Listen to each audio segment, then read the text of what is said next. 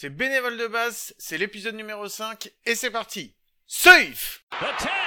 It comes loose and he's safe. It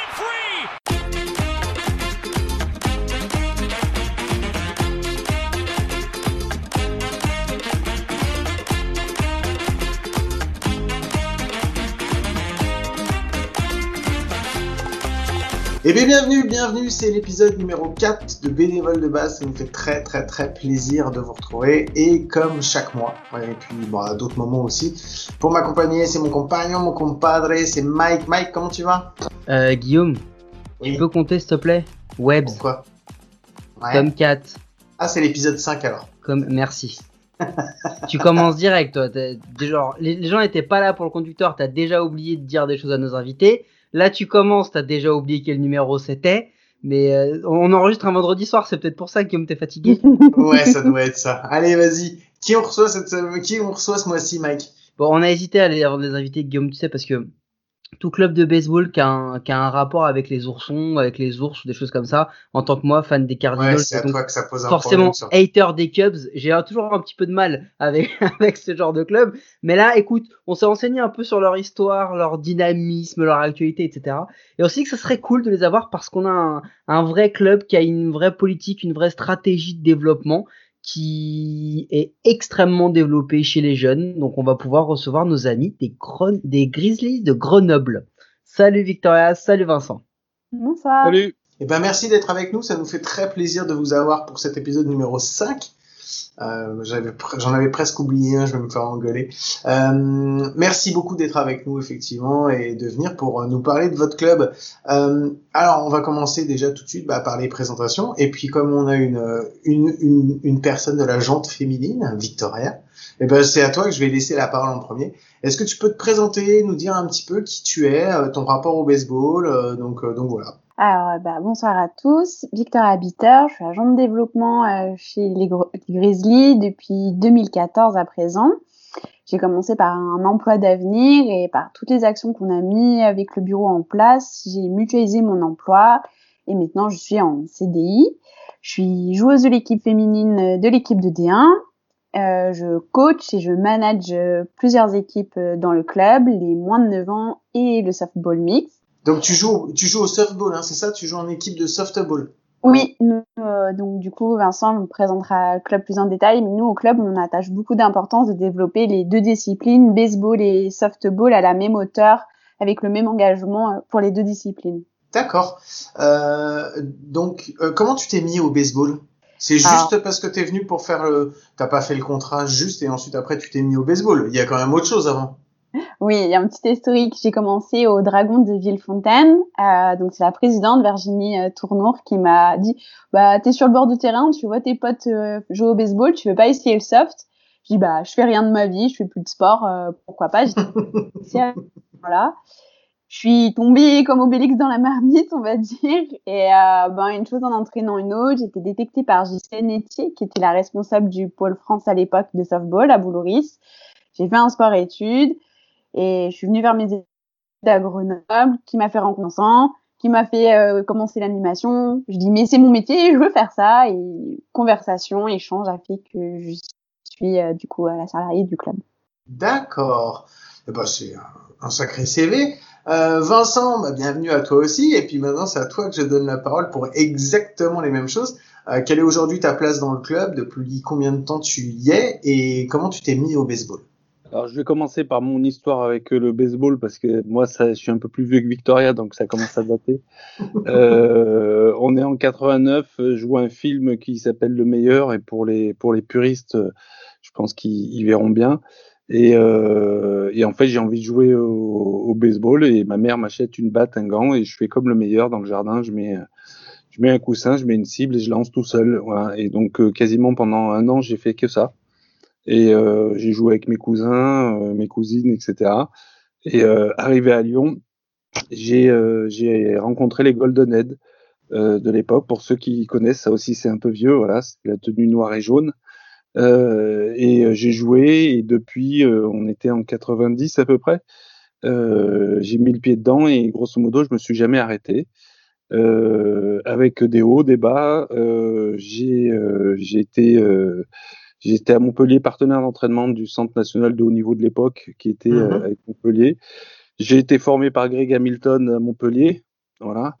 Je dois être un des rares à qui, à qui j'ai dit à Greg Hamilton que je souhaitais pas continuer à jouer avec lui. Je préférais aller à la réserve. Voilà. je me suis autorisé à lui dire que je crois que voilà, je pense que je préfère aller jouer en deuxième division avec l'équipe réserve qu'en première division. Et puis après, moi, j'ai coupé et en 97, je suis arrivé à Grenoble et j'ai mis un pied dans le club. euh, en fait, en arrivant, ça faisait un an que je jouais plus et, euh, la belle histoire avec Grenoble commence ici, en fait. En, en 97, euh, l'équipe joue les bas-fonds de, de, des positions au niveau régional. Et en fait, en arrivant, j'a- j'amène aussi mon expérience. Il y a deux autres joueurs qui arrivent avec moi, Emmanuel Bolz et Julien Besset. Et en fait, on va apporter un peu de peps à l'équipe et on va finir euh, euh, troisième au championnat de France de National 2 et on va se qualifier pour monter en, National avec euh, cette équipe-là. Voilà, moi la belle aventure a commencé là. Et puis après, aujourd'hui, maintenant, je suis président, quoi. Voilà, donc je suis président depuis euh, 2012. Euh, j'ai développé, j'ai pris la, relève de, Virginia Gartner qui avait fait un super boulot au niveau du club. Et là, je continue, euh, voilà, depuis un, petit moment. Et euh, c'est aussi une histoire famille puisque euh, j'ai ma fille maintenant qui est au Pôle France à Boulouris, voilà, en softball. Ben justement, tu anticipes, on dirait que tu as un conducteur sous les yeux, parce que c'est ce que j'allais poser comme question. Donc oui, effectivement, c'est pour toi un, un, sport qui est devenu, euh, ah, c'est devenu plus qu'un sport puisque c'est une histoire de famille. Est-ce que Victoria, toi aussi, c'est devenu une histoire de famille ou pour le moment, tu es la seule résistante chez toi euh, à, à être dans le baseball et dans le soft? Je suis l'ovni dans ma famille. Cependant, ils supportent ma passion parce que ils sont prêts à me suivre partout s'il faut aller pouvoir me soutenir. Euh, ma mère nous a toujours encouragé à faire du sport, à toujours aller au plus loin de nos capacités, dans ce qu'on voulait faire dans nos projets. Ma sœur a fait de la natation synchronisée et elle a des championnats de France. Moi, je dis, je veux faire du softball. D'accord. Euh, Mike, tu voulais poser une question à Vincent? Je voulais savoir, t'as un lien de parenté avec Gédéon Coste de Savigny ou rien à voir? Bah non, parce que moi je suis une famille nombreuse, donc j'ai un S à la fin. Voilà. Ah d'accord. Tu sais que tu rigoles, mais tu sais que j'ai cherché, je me suis dit Coste, Coste, ça me dit quelque chose, ça me dit quelque chose. Je, je me dis ah mais oui, Gédéon Coste, Savigny. Je regarde et j'ai vu effectivement qu'il n'y avait pas de S, mais j'avais quand même besoin de de poser cette question. Mais du coup, ça fait la transition. Vous, vous vivez votre passion uniquement via le prisme euh, Grenoble, Grizzly, où vous suivez le, le baseball ou le softball euh, français, européen, la MLB, euh, au Japon, la Corée, j'en sais rien. Ou est-ce que, enfin, comment vous vivez votre passion pour le baseball euh, tous les jours? Moi, je vais répondre. Je suis énormément le soft plus que le baseball. Baseball, on va dire, je regarde les highlights. Quand il y a les finales, bah, tu regardes parce qu'il y a un peu d'engouement. Mais j'ai plus d'attrait pour le soft parce que le sport est quand même plus dynamique, il y a plus de jeux. Voilà. Et pour moi, c'est plus intéressant à regarder. Euh, quand il y a les Coupes d'Europe, tu regardes, parce que du coup, les filles que tu as suivies en universitaire, elles partent euh, en Coupe d'Europe euh, dans des pays comme euh, la Hollande et l'Italie.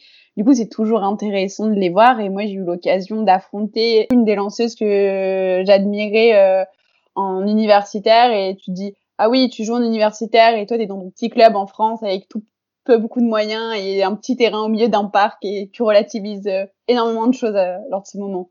Et toi, Vincent, alors euh, comment tu comment tu suis toi le baseball? Euh, je, je, je, vais avouer, je suis pas, je suis pas très assidu dans, dans le suivi euh, du, du, baseball.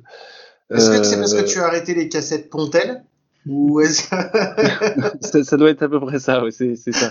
Ou, j ai, j ai, ouais, il y a des matchs, j'ai dû les voir au moins 30 fois, mais voilà. Euh, non, je, je, je, suis de loin, très honnêtement, je suis de loin. Je suis pas, je suis pas euh, hyper passionné. Je, je, dirais que je suis beaucoup plus le, le, le, le baseball hexagonal. Voilà, je suis vachement plus intéressé parce que euh, déjà, je parle pas très bien anglais, donc euh, voilà, c'est voilà, même si ça me le ferait travailler.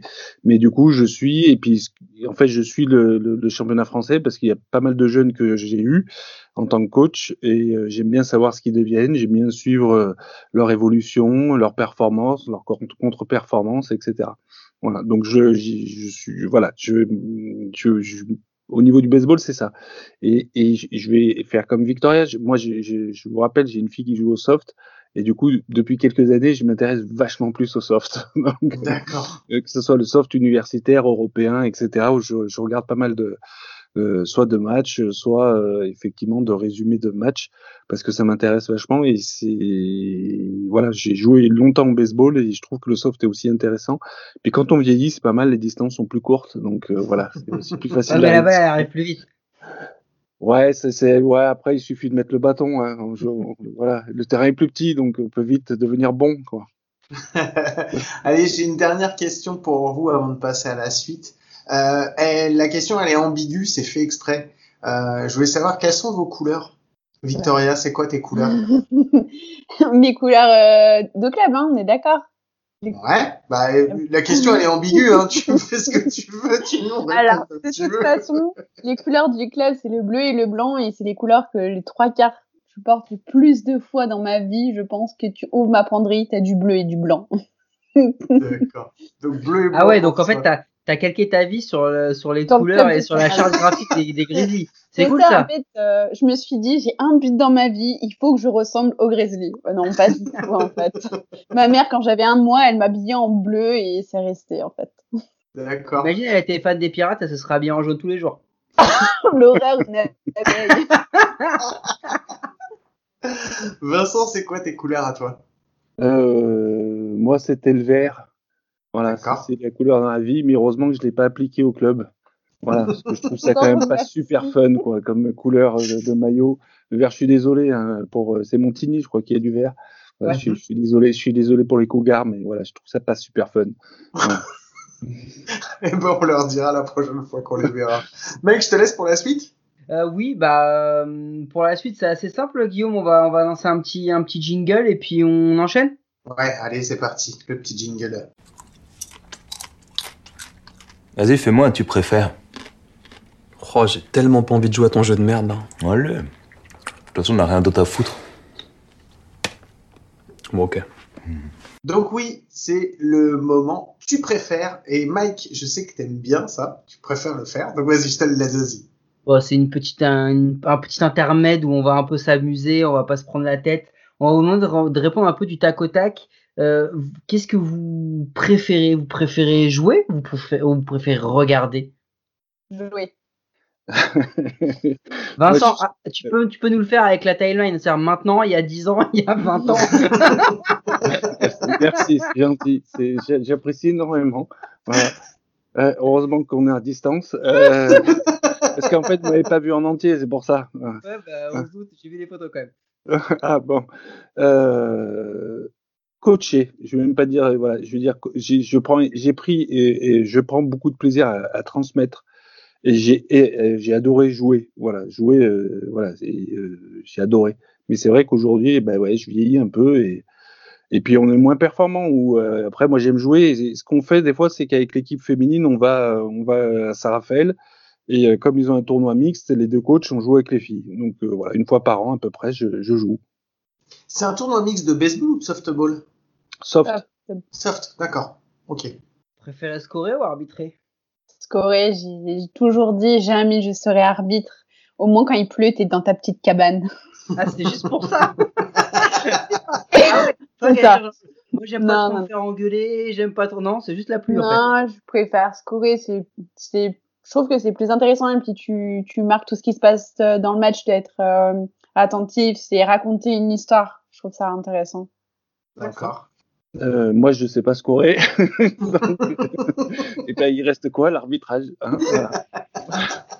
Voilà. Donc, euh, Bah, y a- pas de mon mauvaise truc, le réponse, hein. scorage. Non, c'est pas mon truc le scorage. Il faut, et comme dit euh, Vic, il faut être attentif. Et puis euh, voilà, moi, je serais pas attentif. J'ai oublié Ah. quelque chose. euh, voilà. Du coup, quand t'es Sur pas le attentif. base. C'est ça, c'est ça quand Ouais, Il je suis plus, a- je, suis- je suis plus atten- je suis plus attentif. Si j'arbitre en tournoi, Vic, et euh, quand vous êtes en tournoi, moi, je, je vais arbitrer, hein, je rappelle. C'est c'est pas toujours bon, mais il faut mieux passer, euh, passer au grill. Là.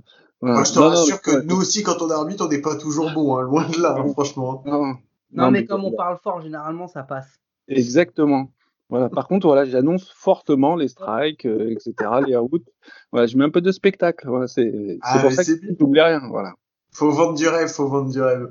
Vous préférez remporter le championnat et descendre l'année d'après ou vous maintenir tous les ans?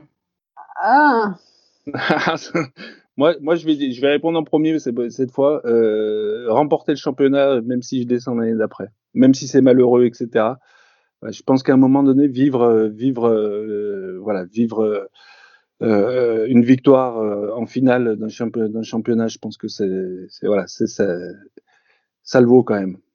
Alors du coup, je vais faire mon Vincent hein, quand il a dit coacher, euh, vivre les instants euh, jusqu'au bout et profiter d'être sur les terrains. Tu vois, le, le confinement et la situation sanitaire te fait relativiser. Là, on espère pouvoir jouer. Tu te dis, quoi qu'il se passe, j'ai joué, j'ai kiffé le moment. Merci pour cette réponse Disneyland. Du coup, euh, est-ce que... oui, on n'est pas là pour faire des cadeaux. Hein. Est-ce que euh, vous préférez quoi? Vous préférez avoir euh, une section qui performe, qui remporte, ou dix sections qui perdent tout le temps? 10 sections qui perdent tout le temps. Parce que du coup, pareil. tu transmets ta passion. Pareil que Vic. Pareil que Vic, parce que de toute façon, euh, tu perdras jamais tout le temps et tu finiras par gagner. Et tu feras que développer euh, ton amour pour ce sport et transmettre ta passion et donner des sourires. Parce qu'il se passe quand même des belles choses quand tu pars. Eh ben écoute, c'était là, c'était l'instant poésie, euh, Guillaume. Euh, Il y avait des trop belles réponses, sérieusement. Grave. Nous d'habitude c'est vraiment des réponses de blaireau et là on est vraiment dans des trucs philosophiques et tout. Franchement Moi, on est perdu là. Moi je sais. J'ai bien aimé ouais, le, le- la poésie, de le- la poésie du scorage. Tu m'as presque donné envie de me mettre à score. Eh, j'ai cru qu'elle écrivait un concours tous les dimanches, sans déconner quand elle m'a dit ça. Yes Bon allez, on va rentrer un petit peu plus dans, dans l'histoire du club. Et euh, on voulait savoir, on voulait que vous nous expliquiez un petit peu bah, comment le club s'est créé, euh, pourquoi, euh, pourquoi les Grizzlies. Enfin, donc voilà, on va déjà commencer par la création du club. Comment ça s'est passé, quelle année, euh, un petit peu d'historique. Déjà, déjà Vic, elle était pas née hein, quand euh, le club est, est né. Hein. Je crois que le club a mon- J'ai moi, je j'ai crois que le 5 club ans d'écart avec lui. Il, il est plus vieux que moi, le club. T'as quel- t'as- Il est né en quoi 85 le club? Oui. Ouais. Il est à mon âge. Aïe, aïe, aïe. Guillaume et Vincent avaient déjà le bac. hein. Euh, non, pas encore. Voilà. alors. Non, non, non plus. Non, non. Mais j'étais pas loin du collège. c'est ça. Quand je rentrais au collège, c'est pareil. Moi, j'en étais pas loin du tout. Enfin voilà, vas-y, Euh, passe à la suite. Non, non, non. l'his- L'histoire, l'histoire, en fait, euh, c'est une histoire assez sympathique, la, cré- la- la- la création de ce club. En fait, c'est un papa euh, sur Grenoble et son fils.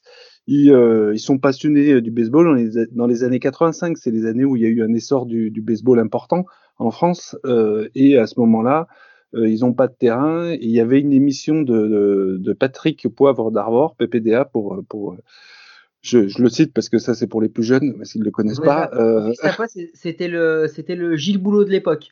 Voilà. voilà. Euh. Et du coup, en fait, il, euh, Ouvert. il faisait une émission et euh, je sais plus l'intitulé de l'émission, mais peu importe. Et en gros, il le sollicite, il répond euh, présent et ils vont voir Carignon et ils obtiennent un terrain. Et en fait, le club est né euh, comme ça en 85. Il s'est développé, il a vivoté, il a fait plutôt des bons résultats fin des années 80, début des années 90. Et après, il y a eu un peu, un, je, je pense, un coup de mou euh, sur les années qui ont suivi. Mais voilà, il, naît d'une initiative d'un papa euh, et de son fils, euh, voilà, qui vont interpeller la télé. La télé rentre en, de, compte et permet en fait d'avoir un terrain qui n'existe plus, hein, parce que maintenant il y a, il y a Alpexpo dessus, mais voilà. Est-ce qu'ils sont restés longtemps des historiques du club, ces deux, ce- enfin ce papa et cet enfant, et enfin ce, ou est-ce que euh, ils, ont disparu après la légende, c'est la légende de, de leur venue est restée, mais c'est tout quoi. Moi, moi je, je les ai jamais rencontrés. Hein. Je suis arrivé en 97 quand même, quelques années après. Euh, je les ai jamais rencontrés. D'accord, ok. Pourquoi les Grizzlies? Vous savez, vous avez une idée de pourquoi les Grizzlies? Moi, je sais. Alors, c'est pas les Grizzlies, c'est les Grizzlies tout court. D'accord, ok, autant pour moi. Donc, donc pourquoi les Tu Grizzlies viens de te manger un bâche. Ouais, mais c'est pas grave, j'ai l'habitude. Non, non, non. Ne vous inquiétez Non, pas, non. il a fait pareil avec les, Non, avec non, les ouais. Comets. Il dit, il dit qu'ils habitent à Metz et pas Ouais. à Metz. Ne vous inquiétez pas, on a l'habitude. Bon, ça va. Non, mais je le dis parce qu'en plus, euh, la Fédé nous met toujours un IES à la fin. Euh, et alors que c'est YS, voilà, je- je- j'en profite. voilà. D'accord. Du coup, je sais plus la question initiale. Pourquoi les Ah, Grizzlies le nom des, ouais, le nom des, des Grizzlies. Moi, je sais. Euh, on est en, j'arrive, on est en 98. Euh, on est en septembre. Euh, on joue euh, contre les premiers de la saison, la Tour de Salvani de l'époque, club qui n'existe plus. Et on est en quart de finale du championnat de France. Ils nous ont mis pilets toute la saison et ils arrivent, ils sont convaincus de nous mettre une trempe. Et moi, je, je coach l'équipe. Je dis aux gars, écoutez, on est des Grizzlies, on va les bouffer. Voilà. Et en fait, le nom est resté. Le nom est resté et je, voilà, c'est une histoire un peu sympathique. Et pour, euh, pour la petite histoire, euh, on gagne 9 à 8. Voilà. Alors qu'ils avaient un mec en 3 et 0 retrait. Et on a réussi à faire les 3 retraits sans que le point d'égalité rentre. Du coup, vous vous appeliez comment avant? Euh, on- moi, quand je suis arrivé, on s'appelait pas, mais on a eu, y a eu. des- Ouais, ouais, ouais, moi, je, quand je suis arrivé, ça s'appelait, on avait des maillots, il y a marqué Grenoble en gros dessus, c'était vraiment pas terrible. Et, euh, et en fait, le club cherchait un nom et on s'appelait les. Au tout départ, c'était les Giants. Les Giants Et il y en a eu un avant, je crois, non? Je crois, ouais, je sais plus les Skippy ou je sais plus euh, Non. un truc comme ça. Ah, les Skippy, c'est intéressant. Non, c'était Ouais. les, cra- les, les Crazy Balls. Ah oui, Crazy Ball. Ouais. En plus, j'ai un maillot orange. Et là, ils avaient des couleurs, elles étaient terribles. hein. J'ai encore un, encore un vieux maillot. Euh, Ah, mais t'as orange. bien fait de les changer parce que sinon Vicky, elle sera, elle sera habillée en clémentine toute la journée. Mon Dieu, comment tu m'as appelé C'est interdit. Ah, moi, j'ai entendu ça avant. Non, mais c'est parce que tu l'as appelé Vicky, c'est pour ça Ouais, qu'elle l'a ça, pas aimé. Je vais quitter cette émission. Euh, c'est quoi les moments de gloire des Grizzlies? Dans l'histoire des Grizzlies T'en, t'en as eu, toi, Vic? Euh, ouais, bah c'est l'histoire euh, de l'équipe euh, féminine. Euh, j'arrive, c'est l'année où je suis arrivée euh, sur Grenoble, 2010. C'est donc euh, Gaël Durand qui remet euh, le pied à l'étrier dans le coaching et puis il monte un petit groupe de, de filles de plusieurs clubs de la région.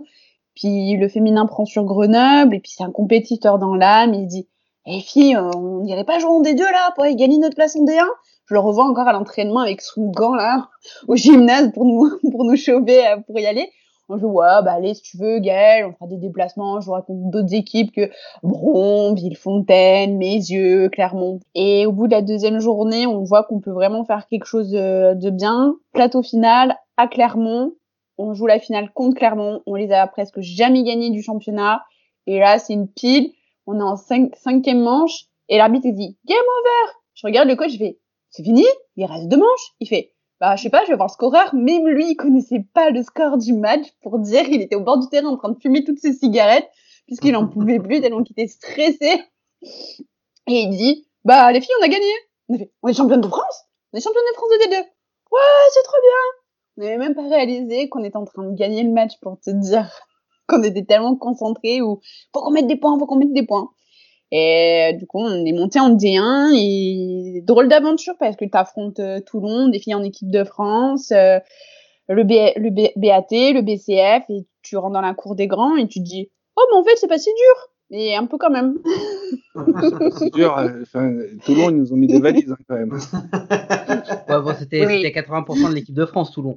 Mais, euh, mais c'est c'est- c'est situé en quelle année, ça, ce que tu racontes? J'ai peut-être zappé un truc, mais... Euh, 2010, je crois, non? Euh, Non, 2000 euh, 2014-2015.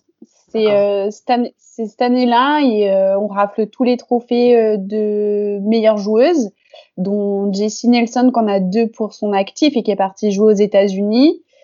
Et euh, on s'est dit, ben c'est cool parce qu'en fait au final, euh, on était des petites nénettes qui jouaient à la baballe et on a réussi à monter un beau un beau collectif. Et je suis la rescapée avec deux autres filles de ce groupe-là qui, qui sont montées euh, en national. D'accord.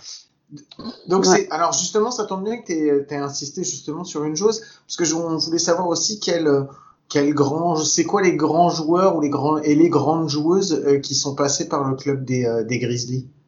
Ah, bah Vincent, peut-être tu as pu se répondre pour le baseball. Euh, baseball, on a Thomas Laverne, euh, du coup, qui est parti à l'INSEP. À l'époque, euh, le pôle France était à l'INSEP, à Paris, avec Aurélien Durand, qui coach avec moi maintenant euh, les filles. Donc, c'est cette génération-là. Après, on a eu Luc Didier, euh, qui a été joueur de Montpellier, qui joue maintenant au soft masculin avec, euh, avec les Bracos. Et puis je dirais, là on a la nouvelle génération avec Vic, qu'on appelle la génération 2003, parce que c'est la génération de, de ma fille. Donc il y a Valentin Blanjouvent, Noah Henrion Torrent, on a eu Kivik encore chez les garçons. Yasmine, euh, bah, chez les garçons, c'est tout qui performe, on va dire, sur euh, on va dire le national. Et après, chez les filles, on a su faire de belles joueuses comme euh, Yasmine Derbal, bah, Clélia Coste, Emma Patry et euh, Chiara Oriane Torrent. C'est toutes des filles qui sont dans le groupe euh, France Softball euh, Senior. Il y en a plus qu'une à Grenoble. Hein. D'accord. Voilà. Non, mais en fait, pas- vous êtes donc un, un club qui est sacrément formateur, en fait, Mhm. on va dire. C'est c'est ça. D'accord. Ouais, Euh, on a, on a, on a, en fait, on a développé un vrai savoir-faire. C'est-à-dire que c'était aussi un peu le, le job quand les filles ont commencé à performer à l'an D1. J'ai arrivé euh, au coaching chez les jeunes et en fait, euh, il devenait indispensable de former euh, des, des jeunes, que ce soit garçons ou filles, euh, pour alimenter les équipes seniors. Voilà, pour les faire performer et notamment les filles parce qu'elles elles, qu'elles entraient en D1. Voilà, donc ça a pris des années. C'est là où des fois avec Vic on a des regrets, c'est qu'on a formé pas mal de filles, il en reste plus qu'une au club et on trouve ça dommage, quoi. Mais du coup, c'est hum, parce que oui, effectivement, vous avez formé beaucoup. On a quand même l'impression que vous parlez d'un club qui voit, euh, qui voit des jeunes évoluer. Quand on s'enseigne un peu sur votre club, j'ai l'impression que vous avez mais à peu près toutes les tous les niveaux de jeunes. Vous avez commencé au 6U, je crois, c'est ça? C'est ça, ouais. C'est euh, une section qui est née d'un besoin du territoire et on va dire aussi euh, du club et de moi. En fait, sur le territoire, on voyait des clubs qui étaient en train de mettre une dynamique euh, sur du 3-6 ans et nous, on s'est dit, mais pourquoi on a un savoir-faire, le mien, on l'exploiterait pas? Parce qu'en fait, c'est des parents qui peuvent être devenir bénévoles, des jeunes, si tu les formes à tout petit, on voit Mélissa Mailleux, hein, elle a commencé à 3 ans avec Dylan et maintenant elle est en universitaire. Et euh, bah, en fait, on s'est formé à partir des neufs. Pourquoi on n'irait pas plus loin? Et chemin faisant, on a commencé la section avec euh, bah, les enfants euh, des parents du club et les copains-copines de mon entourage. Et maintenant, ils sont 10 au bout de 3 ans. Et du coup, tu te fais Ah, bah c'était plus qu'un besoin, en fait, c'était peut-être une nécessité. Et ça a donné bah, des gens qui sont venus au club parce qu'il y avait du, du 3 ans. Ils ont dit Ah, mais nous, on veut s'impliquer au club. Challenge de France, j'ai quatre bénévoles qui sont issus de cette section. Il y a des parents qui sont venus aider au challenge parce qu'ils avaient leurs enfants au club. C'est énorme, hein, parce que déjà sur des sur beaucoup de clubs dans des sections euh, 12, euh, 12U, 15U, etc. En avoir une dizaine, c'est déjà assez euh, assez exceptionnel. Alors sur des sur des 6U, en avoir 10, c'est monstrueux. Pouvez-vous nous expliquer un peu les différentes sections que vous avez? Peux- Baseball, softball, l'âge et tout? Je peux, je peux, enfin, euh, tu as raison de, de, de souligner. D'abord, c'est un effort, co- c'est un effort quotidien de, de maintenir ces sections. Euh, ça, c'est important. Et moi, quand je suis arrivé à la présidence, euh, il y avait quasiment pas de jeunes. C'est-à-dire qu'on avait une équipe jeune qui regroupait euh, des 10 ans, des 15 ans, etc. Euh, je pense que c'est pas formateur. Je pense qu'on se fait pas du bien. Et en fait, euh, le pari, moi, quand j'ai pris, que j'ai pris en prenant la présidence, c'était de se dire, euh, euh, il faut redynamiser les jeunes, c'est indispensable. Euh, c'est, euh, je vois pas comment sinon on va survivre parce qu'on est dans une pyramide à l'envers et on va se casser la gueule. Et en fait, euh, voilà, c'est une coïncidence. Vic arrive, euh, elle est en stage euh, et euh, et du coup on la prend euh, stagiaire BPGEPS, etc. Voilà, il y a aussi, euh, si tu veux, une conjoncture qui a fait que là, tiens, tout, tout a matché d'un coup. Tu prends en quelle année la, la direction du, euh, la présidence du club? 2012. Juste pour nous 2012. donner une timeline. 2012 D'accord. Ouais. Mais j'étais hein, j'étais coach avant aussi. Hein. Oui, oui, non, non, non. en fait, c'est juste pour pour voir à partir de quel moment, en fait, si tu veux, tu prends les, euh, toi, tu prends les rênes pour euh, pour pour prendre des décisions, pour amener le club là où il est aujourd'hui. C'est ça en fait. Je dis pas que tu t'as- je- que lent. rien fait. Je dis pas que t'as rien fait avant. Ju- Juste, euh, c'était juste pour voir pour la timeline. Aujourd'hui, en fait, donc quand tu prends le club, vous êtes combien de licenciés et aujourd'hui, vous êtes combien? Oh, je- alors, euh, alors, on va essayer de mettre la crise en dehors de, du Hmm. truc parce que là, Oui, ça, oui, fausse, ça fausse tout. Quand je prends le club, déjà, je prends, un club qui est sain, c'est-à-dire qu'il y a eu euh, une présidente avant qui avait récupéré le club. Il était dans un état catastrophique. On était tout juste 50 licenciés. Enfin, il y avait une équipe senior euh, ou peut-être deux équipes seniors masculines. Enfin, c'était Bagdad, quoi. Euh, parce qu'il n'y avait pas vraiment de présidence, ça arrive, c'est comme ça, euh, voilà, ça demande un engagement. Moi, je le récupère, il est sain financièrement, il est sain, euh, et du coup, je pouvais travailler aussi toutes ces structures-là. Et ça, c'était, euh, euh, pour moi, c'était indispensable. C'est, du coup, en fait, c'était la nouvelle étape. À partir du moment où on a assaini un club, on peut passer à, à d'autres étapes et on peut se projeter aussi autrement. Donc euh, voilà, je sais plus, j'avais plus, tu as eu une question initialement, je crois que j'ai absolument pas répondu. C'est pas grave. Je voulais juste savoir le nombre de licenciés que vous étiez quand Ah oui, tu prends le ça. club et combien vous en combien à combien vous en êtes à on va dire avant crise? Ouais, avant, alors quand euh, quand je l'ai repris, on était 70-80 à peu près, ce qui était déjà euh, très correct. déjà. hein. Et euh, euh, avant la crise, on était à 130, euh, on oscillait d'une année sur l'autre entre entre 125 et 150, ça dépendait des années. C'est énorme parce que en fait ce que tu ce que tu nous dis en fait c'est que déjà pour un club que tu récupères ou pour toi c'est une situation saine mais c'est pas enfin c'est difficile vous êtes déjà 50 Nous, on connaît un nombre de clubs absolument euh, on va dire impressionnant où déjà 50 licenciés pour eux c'est euh, c'est déjà énorme tu vois ce que je veux dire? Mm. Bah, nous on a nous on a participé on a vécu dans un club on a nos années où euh, bah, ce que tu racontes pour toi qui était Bagdad bah, pour nous c'était le quotidien Ah mais j'ai Ouais. Et, puis moi, après, j'ai joué, ouais, j'ai joué dans des clubs, euh, j'ai joué euh, à Marignane, au Torpille de Marignane. Donc j'ai- aussi connu, si tu veux, les clubs où euh, il y a qu'une équipe, où il y a, euh, voilà, où des petits petits clubs. Les, les années Ouais. 80, c'était ça. hein. Il y avait beaucoup de clubs, mais il y avait beaucoup de petits petits clubs. Tu fais quoi alors pour quand tu récupères pour pour dynamiser justement le, le nombre de licenciés pour le pour l'augmenter? C'est quoi c'est quoi ta strat ta stratégie? T'as avec quelle stratégie en fait? En fait, avant de prendre la présidence, mais c'était pas voulu. Hein, euh, je la voulais pas la présidence hein, au départ. c'est souvent comme ça. hein. Ouais, c'est, c'est- faut être clair. C'est-à-dire, j'étais dans le club, je sais- ça faisait un moment que j'y étais, j'étais dans le giron, mais j'avais pas envie de prendre la responsabilité parce que je, je sais, je savais que si je la prenais, euh, j'allais, le bras allait partir, quoi. Euh, mais euh, voilà, je la voulais pas. Mais moi, j'avais fait un diagnostic en fait euh, du club. C'est-à-dire qu'en amont, j'ai fait tout un diagnostic en prenant équipe par équipe, euh, nos carences, euh, nos, nos savoir-faire et qu'il faut cultiver, ce qu'il faudrait pour progresser, pas progresser, etc. Donc en fait, en fait, j'ai eu, j'ai eu, j'ai eu deux hernies discales. Je me suis retrouvé coincé trois semaines, un mois à l'hôpital. Et comme je pouvais être que couché, j'ai écrit. Voilà. Et du coup, j'ai écrit ça. quoi. J'ai, écrit ce diagnostic. Je l'ai partagé avec la présidente Virginia qui venait d'arriver. Elle a commencé à structurer. Par exemple, euh, Vic là est en train de relancer euh, l'équipe de soft mix. Soft mixed, c'est, une discipline qui est indispensable pour moi dans un club. C'est-à-dire qu'il y a les jeunes, mais le soft c'est, euh, c'est le mythique euh, de l'équipe. C'est ce qui va permettre d'avoir des groupes, des garçons, des filles qui vont se mélanger, discuter, etc. Et c'est aussi ce qui crée une dynamique de club. C'est-à-dire que s'il y a que les filles d'un côté et que les mecs d'un autre côté, à un moment donné, si ça se croise pas, chaque équipe vit de manière individuelle dans son club. C'est ça qui est compliqué hein, dans un club quand il y a beaucoup de monde, c'est comment on arrive à faire une unité collective. Aujourd'hui, c'est quoi le, le split? Vous avez combien de filles? Vous avez combien de combien de gars? Vous avez combien de pratiquants, pratiquantes de soft et combien de baseball? Vous avez un ordre d'idée là-dessus? C'est plutôt bien réparti? C'est pas du tout? C'est ça se passe comment? Vic, tu vas? Ouais. euh, du coup, ça répondra à ta question sur nos nombres de, lic- de, de licenciés par section. Euh, notre pyramide est déjà inversée. On est à 60% de jeunes, euh, 40% de seniors.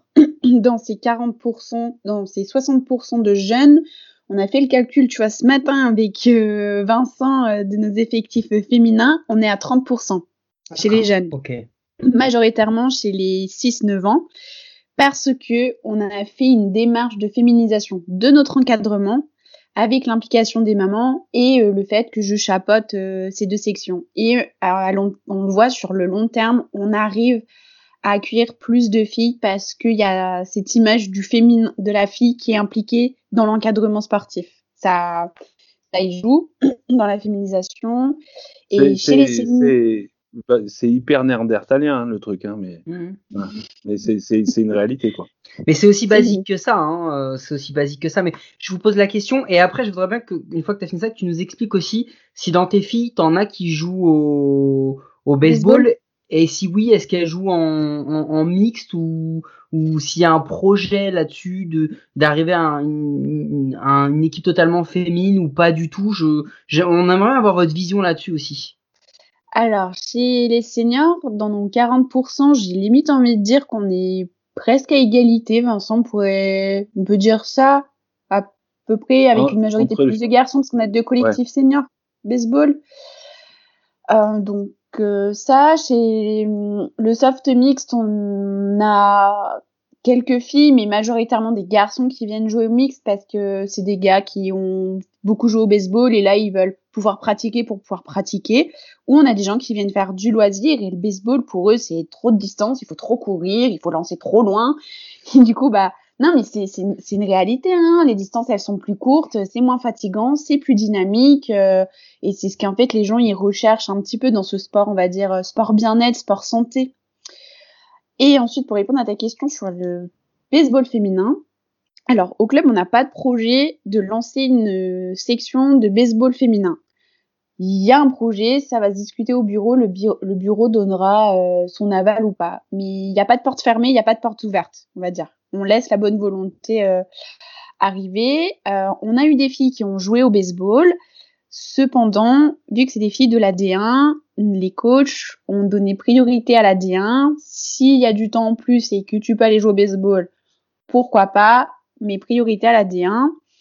Et bizarrement, du coup, euh, il y a quelque chose qui est en train d'arriver au club. Les baseballeurs qui jouent au soft mixte se disent bah pourquoi on ferait pas du soft masculin? Nous on, est dans l'autre pan en fait. Nos garçons ils disent mais on ferait plutôt du, masculin.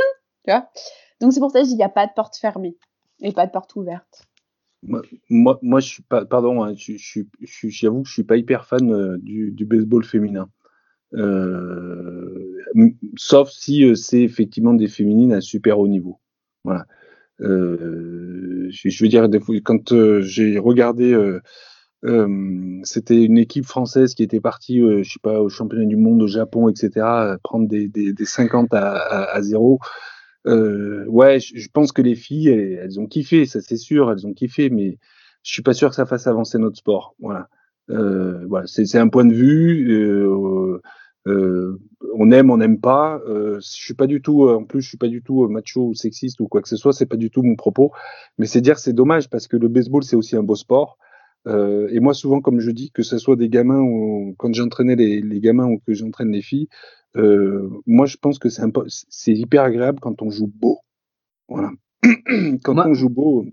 voilà. Alors, je, je, je comprends ton point, mais en fait, on, on vous pose la question parce que la- le mois dernier, on a reçu les Tomcats de Tremblay en France, qui eux ont vachement œuvré pour la pratique euh, du baseball par les filles, et nous qui avons été, euh, qui avons géré un, un, un petit club régional, euh, il y a eu, il fut un temps où on n'avait pas de softball, et du coup, quand les filles venaient pour jouer au baseball avec nous, on était obligé de leur dire non. On peut pas parce que si vous venez, vous n'allez pas pouvoir venir jouer en compétition. Donc nous, on vous pose cette question-là parce que on, on estime aussi que, pardon, il est important de pouvoir laisser le choix aux garçons et aux filles.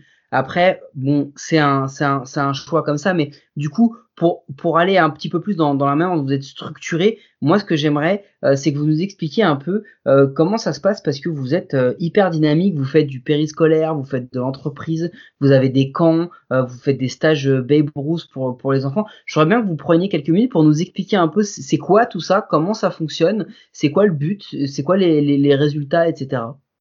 Bah, du coup, c'est les trois quarts de mon, de mon boulot et pourquoi euh, Euh, le club a. juste- Vas-y. Ouais, c'est important avant que Vic elle vous développe. euh, c'est que quand euh, j'ai fait le contrat de Victoria et avec Victoria, il y a eu une partie, c'était euh, 20% d'administratif, aujourd'hui qui n'existe plus. C'est-à-dire que maintenant c'est quelque chose qui doit retomber sur les bénévoles parce que ça, les bénévoles peuvent le gérer. 40% c'était l'école de baseball et il y avait 40% de développement parce que c'était en fait aussi une, une manne financière. Je veux dire, il faut être, il faut être honnête. Euh, avoir un salarié euh, au club, euh, c'est quelque chose qui est fragile, qu'il faut constru- construire. Et c'est méga rare. Oui, mais mais c'est possible. J'ai- j'ai- j'aime- Mhm. J'aimerais le dire, c'est que c'est possible. Ça, ça, ça demande d'être vigilant, etc. sur ses dépenses. Ça demande de faire des choix financiers à un moment donné. Ouais, ben on prend pas de coach étranger ou une étrangère en soft féminin, D1 pourtant, euh, mais c'est un choix qu'on fait parce que je pense que euh, c'est la meilleure manière d'aller loin. D'accord. Et du coup, Vic, tu te présentes parce que tout le périscolaire, tout le travail que tu fais, il, est, il est hyper riche et intéressant. Euh, alors, du coup, je vais essayer de reprendre toutes tes parties de, de ta question. Commence par le périscolaire. Explique-nous le périscolaire. Alors, le périscolaire, euh, pour, on va dire, euh, le grand public, c'est euh, une sorte de garderie où font des activités. Et euh, pour en avoir fait en tant qu'animatrice, parce que avant de travailler au club, j'ai fait des petits euh, boulots, des boulots étudiants, et j'ai été animatrice périscolaire. Et je me suis, quand je suis arrivée au club, je dis mais non, on peut pas faire ça, c'est pas possible. Il faut qu'on transmette ce qu'on sait faire euh, au club. Et on a réfléchi à, j'ai surtout réfléchi à tout un cycle d'apprentissage avec des objectifs euh, précis. Et je me suis dit, en fait, un jeune, on l'a pendant six séances, et s'il veut continuer l'activité au club, eh bien, il faut qu'il soit armé, que quand il arrive à son premier entraînement au club, il connaisse euh, à peu près les règles de base, comment j'élimine, comment je cours, comment j'arrive à, mettre la balle en jeu, comment je fais pour attraper la balle, pour être en sécurité et comment je lance. Et là, déjà, on se dit, bah, ça, c'est nos objectifs de base. Ben, bah, on va construire tout autour un cycle d'apprentissage avec des situations pour pouvoir l'amener à ce moment-là. Parce que l'objectif, quand même, c'est d'avoir des licenciés et de leur faire comprendre que le baseball, c'est pas une simple tech complexifiée, quoi. Mmh. que ça va plus loin. Donc, on a, j'ai construit tout ce projet-là. Et au final, ben, il y a des collectivités qui nous font confiance et qui tous les ans nous rappellent. Et euh, on, on s'est rendu compte, je me suis rendu compte que chaque année, j'avais des jeunes qui revenaient au baseball, au périscolaire, parce que c'était une activité vraiment super cool. Mais passer le cap club, c'était compliqué pour elles. Est-ce que vous avez, euh, en plus du périscolaire, est-ce que tu, tu, tu, interviens dans les écoles en tant que, par exemple, pour des cours de sport, en scolaire réellement, pas forcément en périscolaire, mais en scolaire, ou est-ce que tu as des contacts avec les des instituteurs et tout pour, euh, pour justement travailler la, présence du, du baseball euh, à l'école? Alors, du coup, bah, c'est cool ta question. Elle devance un peu notre plan de développement entre 2021 et 2024 sur les. Euh, il faut savoir que nous, en Isère, le sport à l'école, il est régi par l'académie et il faut que tu mates que tu montes pas de blanche pour pouvoir euh, intégrer l'école si t'es pas un ETAPS. Euh, grâce à Vincent et euh, ses filles qui étaient à l'école, on a pu mener des cycles de baseball parce que c'était un parent d'élève qui intervenait dans l'école. Donc on a pu faire un cycle pour les classes de ses filles. Ensuite, moi, j'ai pu intervenir en scolaire parce que je connais des, des étapes et c'était mon projet de DEGEPS et j'ai formé des étapes au baseball. Et là, on, on se pose la question au club, mais en fait, on veut aller plus loin. Et avec les JO qui arrivent, il y a une vraie culture euh, qui va être intégrée du sport et de la promotion du sport dans les collectivités. Et on se dit, mais baseball 5, sport olympique, euh, promouvoir du sport, ben tout se match et on a un projet de créer un tournoi euh, interscolaire euh, dans Grenoble et puis plus plus ça va aller l'objectif c'est que ce soit intercommunal et d'aller plus loin quoi. Mais c'est le projet de 2021-2024 sur le développement. D'accord, bah c'est super. Et puis, euh, mais ça, ça rejoint justement l'épisode qu'on avait fait avec euh, avec Didier Séminet, puisqu'on avait parlé du baseball 5 et justement de l'importance que pouvait avoir le baseball 5 pour pouvoir rentrer dans les écoles et justement donner euh, envie bah, aux jeunes qui connaissent pas forcément le baseball, qui en ont peut-être même jamais entendu parler, leur donner envie justement d'approcher en fait, de rentrer dans le monde du baseball grâce à ça. comment tu as fait alors? Tu, tu, vous, vous travaillez aussi avec les entreprises apparemment? Alors euh... non, c'est c'est il y a des il y a des réussites, tu vois, dans un, dans un club, il y a des projets, puis il y a, il y a des trucs qu'on n'arrive pas, hein, des échecs. C'était quoi le projet C'était pas. Le projet, c'est travailler sur le team building. Ouais. Voilà, je veux dire euh, très honnêtement, c'est une euh, manne finance. Enfin, il faut. Je, je, vais parler un peu de manière économique, euh, mais c'est important. Euh, c'est une manne financière. moi, quand je vois des team building euh, dans des laser games où ils prennent 5000 euros, je me dis, mais même moi, j'en prends 1000 ou 2000, ça me va, et je fais aussi bien, voire mieux. Alors c'est sûr que j'ai pas euh, le, le, le, pistolet et machin, mais n'empêche qu'on peut faire avec notre, notre pratique. Euh, en fait, on a fait aussi plein de développement dans les quartiers prioritaires et, et euh, avant que Vic prenne ses fonctions, moi en 2001, j'avais fait un stage au club parce que je passais un, euh, un DUT animateur socioculturel et euh, j'ai développé une pratique euh, qui est un peu un compromis entre le baseball, le B5 et la, tech. Le B5 n'existait pas, qui s'appelle le Babe Ruth Baseball. En fait, j'ai repris euh, Babe Ruth parce que je suis fan de Babe Ruth. Je pense que c'est le meilleur joueur de tous les temps. Puis en plus, il était, il était fun, quoi. Donc voilà, il mettait du fun dans son jeu, quoi. Et puis c'était un gamin de la rue. Et comme moi, l'objectif c'était d'aller dans les quartiers prioritaires, ben, c'était un peu voilà un, un, hommage. Et en fait, ça, ça, ça a glissé. C'est de là que ça vient l'histoire des, des stages euh, Babe Ruth, justement? Oui, ouais. c'est ça. ça. Et du coup, ce stage, euh, il a pour vocation d'être à Cuba pour euh, les structures, pour justement permettre l'inclusion de toutes les structures que bah, tu sois dans le quartier, que tu as un petit budget, bah, tu puisses quand même participer au stage et euh, permettre aux enfants d'enrichir leur culture sportive. Et il y a vraiment cette vocation. D'accord. Les... Moi, ça et- me rappelle le terrain de Sarcelles, hein, qui est le terrain de baseball de Sarcelles, qui était au milieu du quartier. Mm. Et, euh, ça a sorti des gamins et des joueurs qui étaient hallucinants.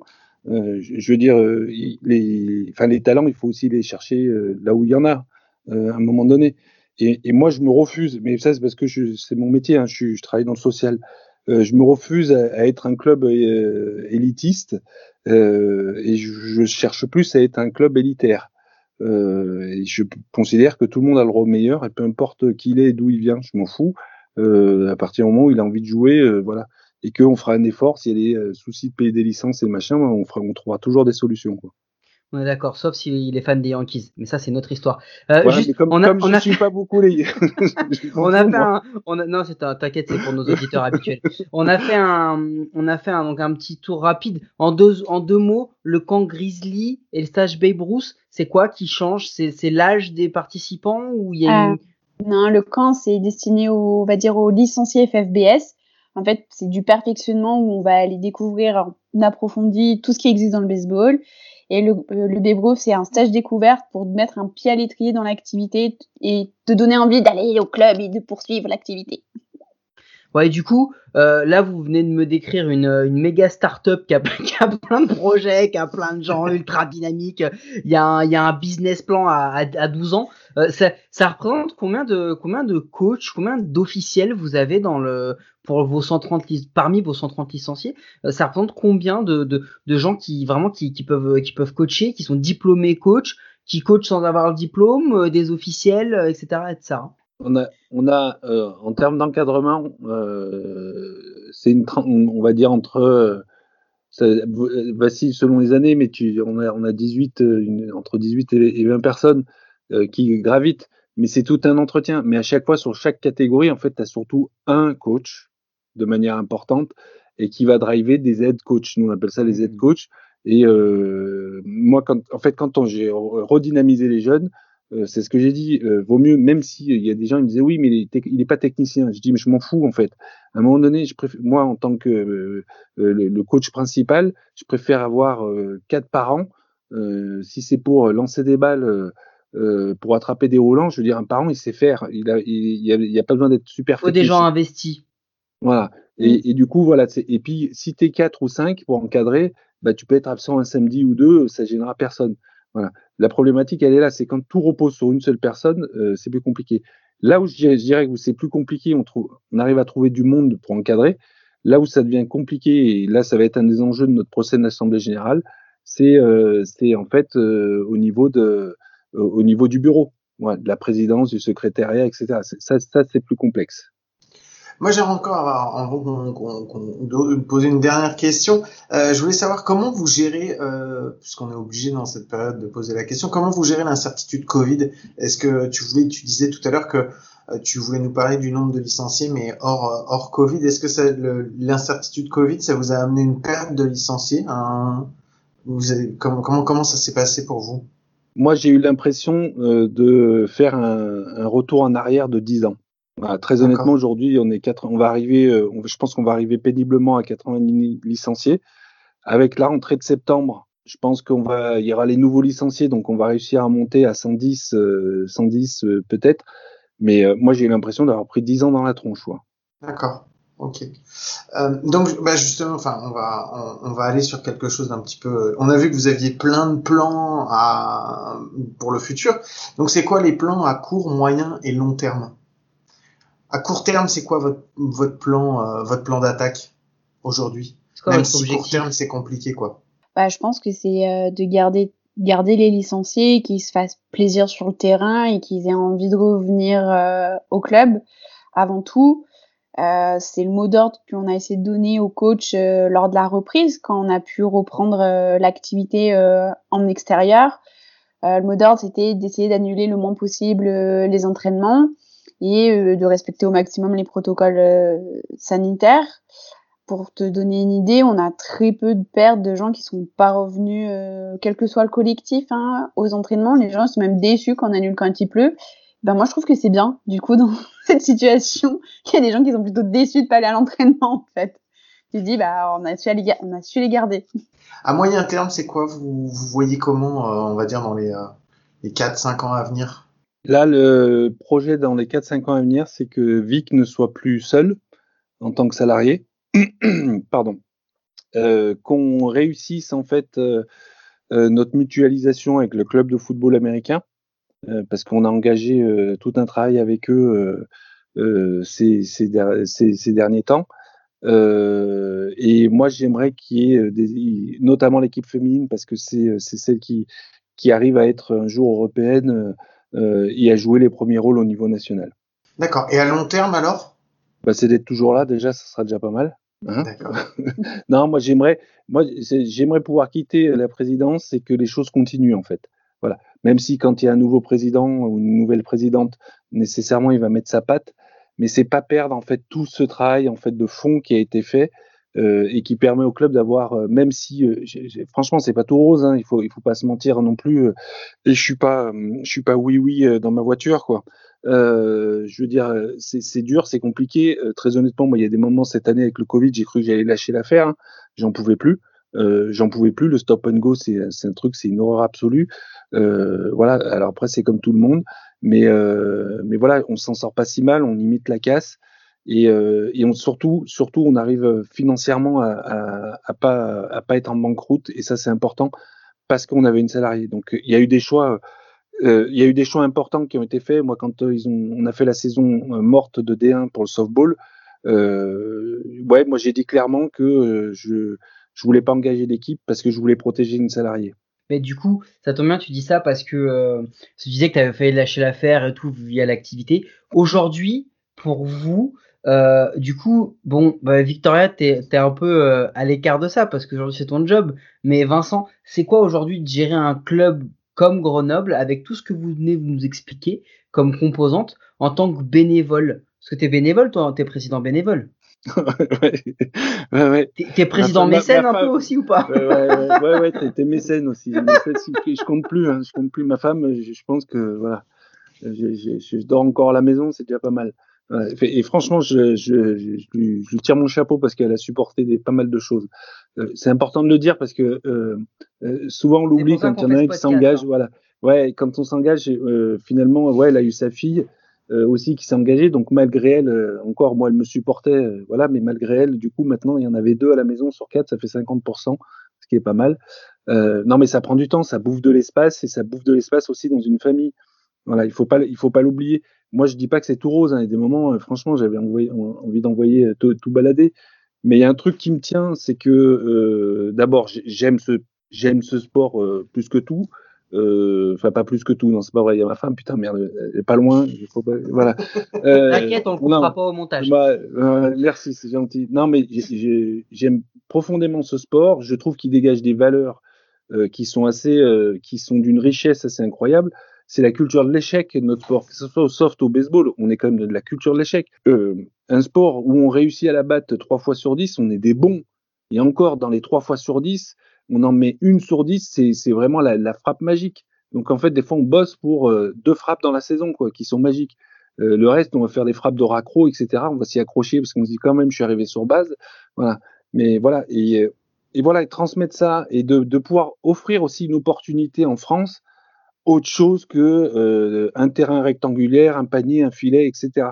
Voilà, y a, y a, la diversité sportive, elle manque en France, et je trouve que notre sport, euh, voilà, il n'a pas toute sa place. Alors, tu as déjà répondu avec ta tirade, tu as déjà répondu à un maximum de questions. Mais c'est pas grave, t'inquiète pas. Non, mais justement, j'ai dit c'est génial, j'adore ça.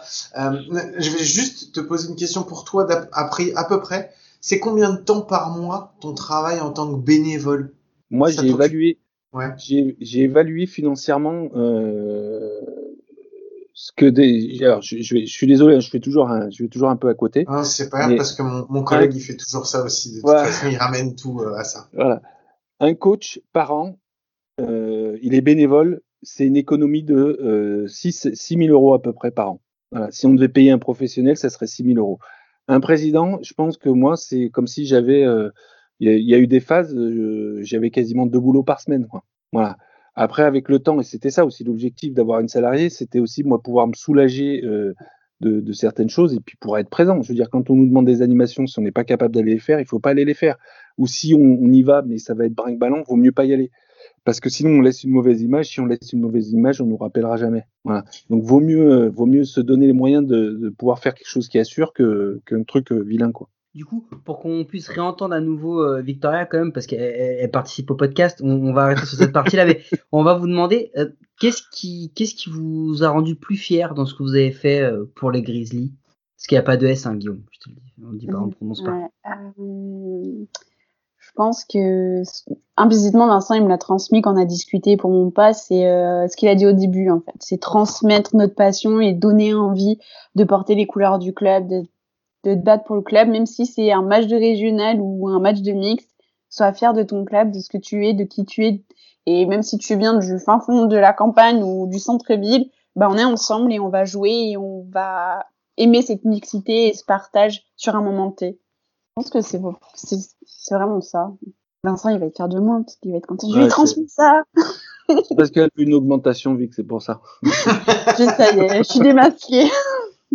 Et toi, Vincent, toi, la chose dont tu es le plus, le plus fier au niveau euh, dans ta carrière Grizzly? Euh, moi, il y a une. euh, c'est l'équipe jeune que j'ai eue en 12U. Ils étaient quasiment la génération de 2003.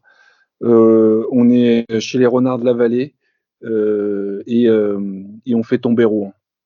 Voilà, on fait tomber Rouen. J'ai jamais vu. Je suis désolé pour Rouen. Hein, je n'ai jamais vu des gens aussi mauvais joueurs.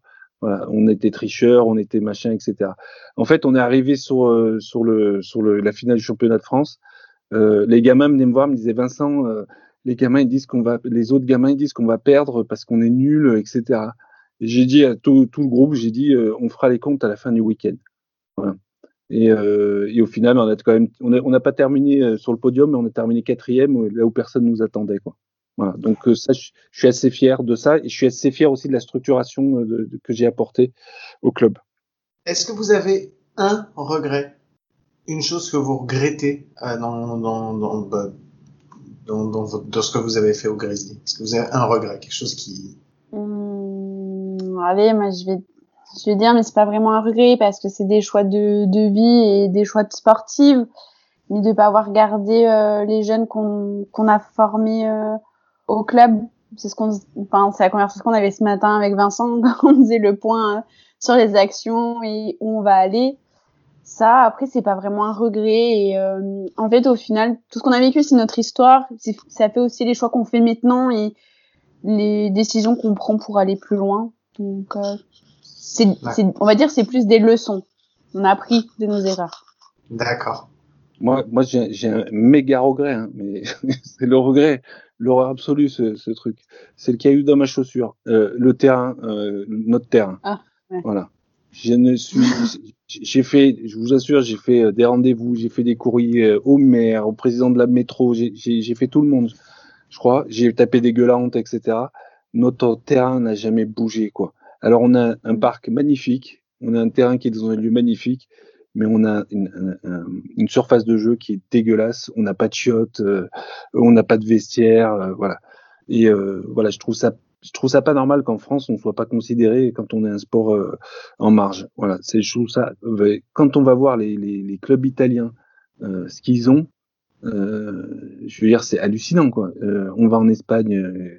Euh, les, les terrains qu'ils ont, c'est hallucinant. On va en Allemagne, les terrains qu'ils ont, c'est hallucinant. En Hollande, Aux c'est hallucinant. Pays-Bas, partout. Ouais, et- Mais je te rassure, vous êtes notre cinquième bénévole de base et vous êtes le cinquième à évoquer ce problème. Tous les clubs ont, ont- ont ce truc-là. Euh, on a eu, on a eu euh, Metz qui nous a dit qu'il jouait des fois dans une mare parce qu'il y avait, il y avait de l'eau qui remontait. Euh, on, on a eu, enfin, on a, on a eu à peu près tout, tout, tout type de problématiques par rapport au terrain.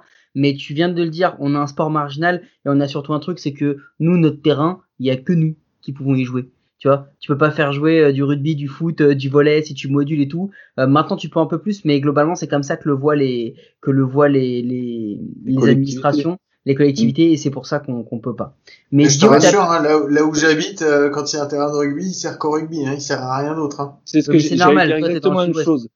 Ouais, mais c'est j'allais dire exactement la même chose. C'est euh, maintenant oui, c'est l'argument des collectivités de dire on veut du multi machin, Mais moi, enfin moi, ça me fait péter de rire euh, ce truc. Hein. Je suis désolé, je dis comme ça, mais Non, mais raison. effectivement, le rugby, il y a que le rugby dessus, le foot, il y a que le foot dessus. C'est ça. Euh, je veux dire, l'athlétisme, il y a que de l'athlétisme hein, dessus. J'ai jamais vu euh, autre chose que de l'athlétisme. Voilà, j'ai pas vu euh, un, un club, euh, un club de, de, de, de hockey sur gazon sur un terrain de, de, de comment ça s'appelle, le lancer de javelot, quoi. Donc voilà, donc euh, il faut, faut- Ah bah c'est. Nous on C'est- jouait sur C'est un. compliqué parce que si tu dois éviter les mecs qui viennent te prendre la balle et le javelot en même temps, ça peut quand même être chaud. Hein. ouais, c'est- ça peut être pas mal. On fait un podcast quand tu fais des mimes, ça se voit pas. Non mais moi ça me faisait rigoler quand même de les faire. Bon allez, on se fait juste une toute petite pause. On se retrouve euh, juste après pour une, une petite connerie. You say hello to baseball's Commissioner Rob Manfred. De toute façon, ça, c'est les questions à la con. Ok, donc alors euh, je vais vous faire la petite connerie Rob Manfred. La petite connerie Rob Manfred, je vais vous donner des petits choix. C'est des choix douteux. Euh, c'est du tac au tac. Vous répondez. Vic, tu réponds à chaque fois en premier. Vincent en première, excuse-moi. Vincent, tu réponds en second. Et c'est très rapide. Hein. Attaque ou défense? Attaque. Attaque, Slide ou plongeon? Slide. slide, Catch ou relais? Relais. relais, Lanceur ou frappeur? Ça. frappeur, Bon, Scoreur ou arbitre Scoreur. arbitre. Défaite en finale ou maintien de justesse Défaite en finale. Ouais, pareil, défaite en finale. Balle ou batte Batte, pardon. Tu peux répéter ta question parce que j'ai pas, ça a coupé pour moi. Balle ou batte Batte. D'accord. Euh, douche ou retour crasseux Douche. Euh, crasseux, Ah, merci. j'ai connu que ça. Champ droit ou bande touche Champ droit. Euh, catch, 10 longs déplacements ou 5 matchs à la maison? Match à la maison. euh, domicile, maintenant je suis vieux. Euh, Et puis bah c'est tout. Voilà, on Ah, a terminé. Hein? Bière ou coca? Bière. Bière. Enfin, non mais celle-là, non mais celle-là, ça sert à rien de la poser. C'est toujours bière de toute façon, sauf avec toi, Mike. Tu n'aimes pas ce que tu n'aimes pas ce qui est bon. Euh, ok, vu qu'on a terminé la, phase connerie, on va passer au sujet de fond, Mike. Alors, Mike, on voulait faire un sujet de fond. Je te laisse nous le présenter. C'est assez simple en fait quand on quand on a un peu regardé euh, qui vous étiez, ce que vous faisiez, votre actualité, la manière dont vous gériez tout ça. On n'en a pas parlé parce qu'il y avait déjà tellement de choses à raconter, mais mais vous avez une boutique en ligne, vous avez un, un partenariat, une convention qui a été signée avec euh, le club de football américain de votre ville qui s'appelle les Centaures. C'est ça. Donc vous avez plein plein de choses et tu nous l'expliquais. Vous avez euh, vous avez quand même 130 euh, à peu près 130 licenciés dans les, dans les bonnes années. Comment vous gérez l'affluence en fait dans votre progression de toujours euh, je suppose que vous en avez quand même un gros renouvellement chaque année puisque vous avez des jeunes. Donc les jeunes ça se renouvelle généralement euh, ou pas. Est-ce que vous avez non est-ce que tu en as plus ou est-ce que tu as, beaucoup de nouveaux qui arrivent ou est-ce que justement vous galérez? On, on- comment vous vous gérez ce recrutement des jeunes? C'est hyper important parce que on n'a toujours pas reçu on a on a eu des clubs qui, qui ont une politique jeune mais des clubs qui ont une politique jeune aussi ancrée que la vôtre je pense que jusqu'à présent Guillaume sauf si je dis une bêtise Non. on, on l'avait pas vu. Donc Non, ça m'intéresse pas de vu, voir non. Comment vous gérez le recrutement, comment vous gérez leur accueil. Euh, on a vu un peu comment vous alliez les chercher, mais comment vous gérez leur accueil, leur intégration et comment vous faites en sorte qu'ils restent. Je sais que Victoria, tu vas en parler. J'ai- j'ai- Victoria, elle va vous dire le pratique. L'idée initiale, c'est si tu, si tu ne veux pas de renouvellement, il te faut, il faut fidéliser. Et on est parti de là. Et après, Vic, elle a développé plein de trucs. C'est ça. Moi, j'ai fait un calcul euh, parce que entre temps, maintenant, je suis passée chargée de développement chez les Centaures et je me suis posé la question, mais combien de temps ça reste un jeune euh, chez nous? Parce que je me suis dit, mais cette année, il y a des jeunes, un senior qui était en EFU euh, quand je suis arrivée moi salariée du club. Ça fait combien Il reste combien de temps en fait ces petits bouts chez nous? Tu t'es rendu Bah, compte que peut- toi aussi tu vieillissais du coup? mais c'est surtout quand tu es la doyenne de l'équipe et que euh, tu joues avec la nénette que tu as formée quand elle avait 9 ans, qui était plus petite que toi, et que tu fais les sections UDF et qu'elle lance plus fort que toi, tu fais, il y a un problème là, les gars. tu vois, tu fais, c'est pas normal. Ça, ça Bah. s'appelle l'évolution. C'est ça, exactement. Mais ça, ça fait du mal au moral. Euh, non, plus sérieusement, un jeune, ça reste environ 6 ans chez nous. Ça commence en EFU, ça va s'arrêter en 15U, parce que comme tous les clubs et comme tous les sports, notre problématique 18U, elle existe et on n'a pas de solution miracle et c'est le cours de la vie. Un jour, ils reviendront au baseball et c'est le cas. On a des jeunes qui ont, parce que j'ai découvert ça, il y avait un jeune qui est en senior maintenant. Il a commencé en neuf quand j'ai fait les archives du club il y a deux semaines.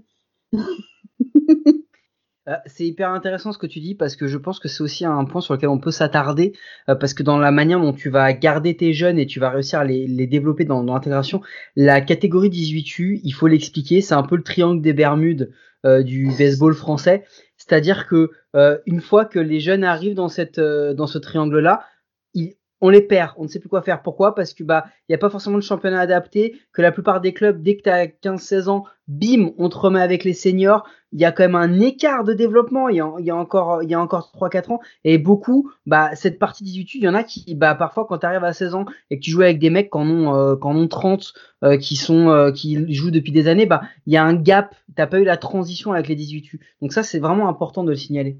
Euh, nous, on n'a pas de solution, hein, on les perd euh, chaque année. On laisse la porte ouverte à s'ils veulent revenir au club. Puis souvent, nous, on est une ville étudiante. Ben les, c'est des étudiants, ils, ils, partent et ils vont faire des choix de vie qui sont autres. Euh, pour revenir à ta question de base sur euh, comment on fait pour garder nos jeunes, ben c'est ce que Vincent a dit, c'est les fidéliser. Et fidéliser un jeune, c'est fidéliser un parent, en fait. Ça commence à partir de là un parent content, c'est un enfant qui reste. Un enfant qui reste, c'est une équipe. Une équipe, c'est tu fais des matchs. Et comment tu euh... les parents alors? Tu, tu, vous, vous, vous, vous, êtes déjà allé manger chez McDo? Ouais. moi, j'ai travaillé chez McDo hein, euh, étant jeune, euh, et j'entendais toujours les managers dire euh, euh, euh un enfant content, c'est un parent content. et ça veut dire que c'est aussi la qualité de ton accueil. Je veux dire, on fidélise, c'est aussi parce que les parents ils y trouvent leur compte en termes éducatifs, en termes pédagogiques, en termes respect de, euh, de l'enfant euh, dans sa progression physique, psychique, etc. Donc c'est aussi tous ces objectifs-là. C'est-à-dire que ouais, il y a la performance sportive, mais je crois que euh, l'essentiel quand on est gamin, c'est, déjà d'avoir du fun quand tu viens jouer, quoi. Si tu viens jouer, que c'est une bande de potes, que ce soit des copines ou des copains, tu reviens sans problème. Voilà. Euh, et c'est là-dessus qu'on bosse en fait. C'est, c'est pour ça que je pense que la fidélisation est plutôt bon euh, c'est parce qu'en fait, euh, on crée tout un environnement autour. Et je vais rebondir sur ce que Vincent a dit sur euh, l'importance de nos objectifs autres que sportifs. Avec le Covid, on s'est pas arrêté pendant les vacances scolaires, on a maintenu les entraînements pour les jeunes. J'ai un parent qui est venu me voir en me disant merci, grâce à vous, mon enfant a une vie sociale. Ben en fait, c'est pas le but d'un club de permettre la sociabilisation d'un enfant et de lui permettre de vivre des choses cool. Et je me suis dit, ben, en fait, on fait ce qu'on est censé faire depuis la base, c'est permettre aux enfants de s'épanouir sur le terrain et c'est nos objectifs euh, de base, en fait, nos valeurs qu'on défend avec Vincent depuis le départ. Mais est-ce que c'est ce qu'on pardon c'est ce qu'on défend chez les jeunes. Moi j'ai si tu veux j'ai quand même écumé quand même pas mal les terrains et euh, j'ai vu des coachings chez les jeunes moi qui m'ont fait hurler. Quand on met euh, j'ai fait des matchs où normalement les enfants pour les protéger ils peuvent lancer je sais plus c'est 50 ou 60 balles. euh, moi, j'ai vu des clubs face à nous euh, parce qu'on était en train de revenir et de passer devant euh, leur meilleur lanceur, mentir sur les, le comptage de lancers. Donc moi, c'est pas ça, c'est pas ça mon club. C'est-à-dire que c'est un collectif et, même le meilleur des joueurs ira sur le banc au même titre que le moins bon des joueurs. Voilà, parce que euh, voilà, c'est c'est tout le monde a le droit à un moment donné à jouer et quand les parents ils disent ah ben c'est merci, il a le droit de jouer parce qu'il allait au foot, même, même d'autres sports, il y avait le hand etc. Comme il était pas très bon en fait, il était toujours sur le banc. Mais je trouve que c'est affreux. Je, je, je, sais pas, je, je trouve ça dégueulasse quoi. Juste humainement, c'est juste dégueulasse. Guillaume, je, pense, je, pense, que Vincent et moi, si on avait coaché en même temps, ce serait quand même pas mal entendu sur certains points. Tu vois ce que je veux dire euh, Parce que c'est une petite bataille qu'on avait dans notre club. Euh, non, euh, autre question du coup, où vous nous expliquez, mais est-ce que ça va au-delà du terrain? Est-ce que la manière dont tu gères un, dont tu gères les enfants, ça va au-delà? Est-ce que ça, est-ce que ça transperce le simple fait de, je te vois à l'entraînement une ou deux fois par semaine, je te vois en match et basta Est-ce que ça va au-delà de ça? Euh, je vais te dire oui parce que j'ai des cas concrets sur cette année. Euh, moi, je tiens avec le Covid un listing de combien sont présents ou pas mes jeunes. J'ai une fille qui est pas là depuis trois semaines. Bah, j'appelle sa mère. Pourquoi Margot elle est plus à l'entraînement? Qu'est-ce qui se passe? C'est un truc qui est pas allé à l'entraînement euh, avec les jeunes, avec les coachs. Elle me dit non non, juste elle s'est fait mal au pied. J'ai oublié de te prévenir. Ok, bah elle s'est fait mal au pied, mais elle a l'intention de revenir. Et ce petit suivi qui me prend 10 minutes, ben, je vais le prendre les 10 minutes pour tous les joueurs de toute mon équipe. Et c'est hyper important. J'ai un jeune, il a la maladie de Dosgood. Euh, j'ai appelé sa mère, je dis, au fait, euh, du coup, il va mieux, euh, il va pouvoir revenir à l'entraînement? Non, toujours pas. Ok, bon, il est toujours blessé. Et c'est qu'on prend en totalité et en globalité le jeune et sa famille. Ben là, en ce moment, les résultats scolaires, ça va pas. On fait le choix de plus emmener au baseball. Est-ce que c'est vraiment la bonne chose ou pas? Enfin, tu sais, c'est des conversations qu'on a déjà eues avec des parents où Vincent il s'est rendu compte, bah ton pose d'entre enfant, il faut peut-être qu'il aille euh, voir un ophtalmo parce qu'il voit pas trop la balle. Ah ok, du coup il va voir l'ophtalmo. Ah, ah c'était ça. En cours. Merde, j'aurais dû voir, mais... j'aurais dû aller voir un ophtalmo. Non, mais, mais, non, mais t'as des lunettes depuis trop longtemps, ça c'est pas ça le problème. Attends. Mais c'est vrai, hein c'est vraiment arrivé. Vous, vous, connaissez Greg Hamilton. Moi, vous savez pourquoi je, il y a souvent des parents qui disent qu'il faudrait qu'il aille voir un ophtalmo. Vous connaissez Greg Hamilton, c'est quand même une montagne. Il n'a pas été manager du Canada ou un truc comme ça avant si, de... Si, c'est manager. Non, c'est après. C'est maintenant il est manager général de l'équipe euh, nationale du Canada. Ça, t'as raison, suis-moi ça. Ouais, ouais. c'est une montagne ce type. Je veux dire, moi, il m'a appris, il m'a appris des trucs que j'ai même pas imaginé. Mais le doigt droit euh, comme ça, etc. Enfin moi. Et euh, il y avait un joueur de Montpellier, je sais plus son prénom, on l'appelait Ouin Ouin. Voilà. Euh... il nous écoute. Voilà, moi, si tu nous écoutes, je suis désolé. Et, euh, et mais c'était une montagne, ce gars. Il avait un bras de feu, il courait à fond et tout. Et au bâton, mais on comprenait pas. Quand on lui tossait la balle, il mettait des pains, mais monstrueux. Il arrivait en match, il touchait pas une qui. Greg Hamilton, il l'a eu trois ans. Hein. Et en fait, il y a un nouveau coach qui est arrivé après Greg Hamilton et dit il faudrait peut-être que tu ailles voir l'ophtalmo. Et en fait, l'ophtalmo s'est aperçu qu'il voyait que d'un dixième à un œil. Donc en fait, quand il était à la batte, il voyait que dalle. Il n'avait pas de profondeur et c'est pour ça qu'il touchait pas une quille. Il a mis des lunettes et euh, il a, il a mais, éclaté les balles suivantes, toi. Donc en fait, moi, ouais, ouais, bah ouais, c'est con. J'ai appris de ça, c'est-à-dire que si t'es pas attentionné, la raison vite, si t'es pas attentionné à ton collectif, euh, moi j'applique ça encore, j'essaye tant bien que mal chez les filles, etc. Mais c'est euh, c'est euh, salut, ça va? Ou bonne performance? Ou euh, tiens, t'as des sélections ce week-end, tac, euh, je te dis, euh, je te dis un gros merde ou machin. Voilà, c'est c'est tous ces petits trucs. Euh, bah voilà, c'est qui permettent à un moment donné de faire que que ce soit des enfants pour moi qui ont 6 ou 7 ans. donc je le ferai plus souvent avec les parents, mais c'est d'en discuter à la fin de l'entraînement. Voilà, arrivé à la fin de l'entraînement, on, va voir les parents, on discute quoi. Mmh, c'est te sentir unique dans un collectif. Et ces 10 minutes, ben pour toi tu les répètes, ça te prend une heure mais pour la personne, elle s'est sentie euh, exceptionnelle et c'est important en fait. Ouais, puis parce qu'il faut quand même rappeler aussi que euh, gérer des, des, des gamins, euh, que ce soit de manière individuelle ou dans un collectif, c'est un métier c'est un vrai savoir-faire. Et tu ne gères pas une équipe de gamins de la même manière que tu vas gérer des adultes. La notion d'autonomie, elle est toute relative. Ils ont besoin de beaucoup plus d'attention que que ce soit. Euh... non, attends, Guillaume, l'autonomie elle est plus relative euh, parce que parce que nous on jouait nous on jouait entre blaireaux et qu'il y en avait pas un qui était capable de faire ses lacets tout seul. Mais ça c'était pas une question d'ophtalmo, c'était plus une question de cerveau. Mais ça n'a rien à voir. Non, ce que je veux dire c'est que, c'était degré moi.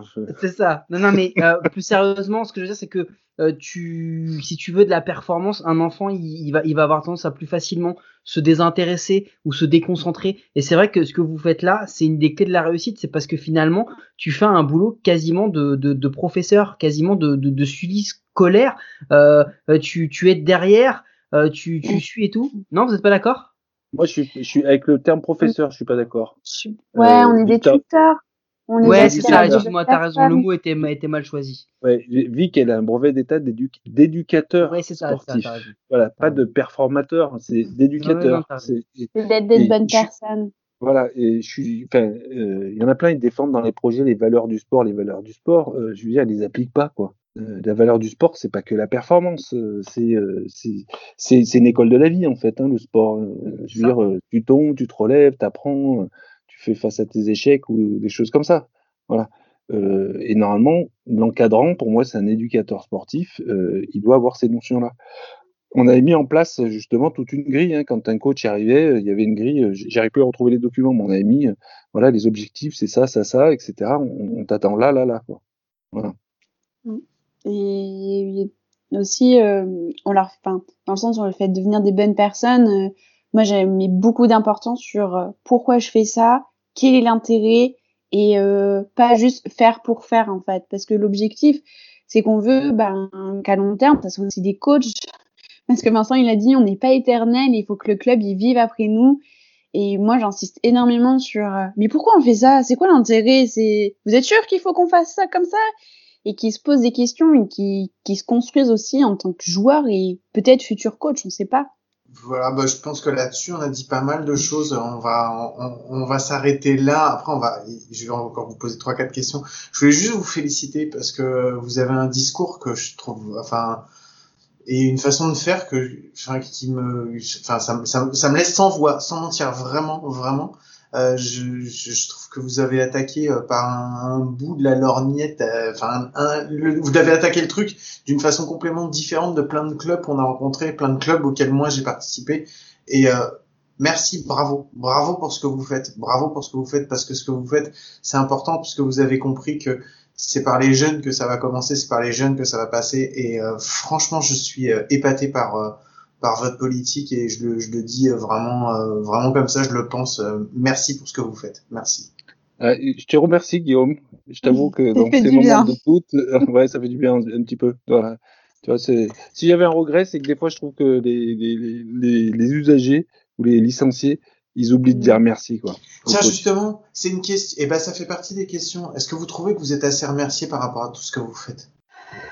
Elle est dure, hein, ta question. euh. Elle est Non. dure parce que Elle- euh, elle- ça, ça dépend Ouais, non, mais du je- niveau. Non, mais je, Ouais. je sais, que- je sais qu'elle est dure, je sais qu'elle est dure, mais parfois c'est important aussi de se poser la question parce que pour nous aussi, pour avoir été bénévole, pour nous être aussi impliqués, il y a des moments où tu te dis, je me bouge le cul, je fais plein de trucs, c'est dur, c'est compliqué, c'est compliqué pour moi aussi, et j'ai l'impression que tous ceux qui y a autour de moi, à moi c'est des fois l'impression que j'ai eu, où tu te dis mais pourquoi je fais ça, pourquoi je me bouge le cul pour des gens qui au final ne se rendent pas compte de tout ce qu'on fait, tu vois? Et des fois c'est important aussi de se poser la question parce que je suis assez euh, je vais pas dire que tu vas arrêter parce que tu te dis bah non vas-y laisse tomber c'est des cons. Quoi qu'il y en a qui font ça hein, j'en ai déjà rencontré. Et donc et c'est important aussi de savoir dire bah non tu vois comme tu le dis on, des fois on nous dit pas assez merci les gens prennent tout pour argent comptant et ils nous disent pas assez merci c'est important aussi de le dire des fois Ouais, je rejoins Guillaume. On a mis cette question et on y tient beaucoup parce que euh, c'est le, le métier, le métier de bénévole, parce que entendons-nous bien, hein, être bénévole, c'est un métier.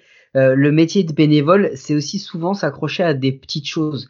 Il faut rayer tellement de trucs chiants, tellement de trucs qui sont énervants pour retrouver les petits trucs positifs qui font que bah du coup on a envie de continuer. Donc c'est quoi si si alors euh, est-ce que vous vous sentez euh, la question on va la tourner différemment Guillaume. Euh, Qu'est-ce qui vous fait vous sentir heureux quand vous êtes bénévole du club?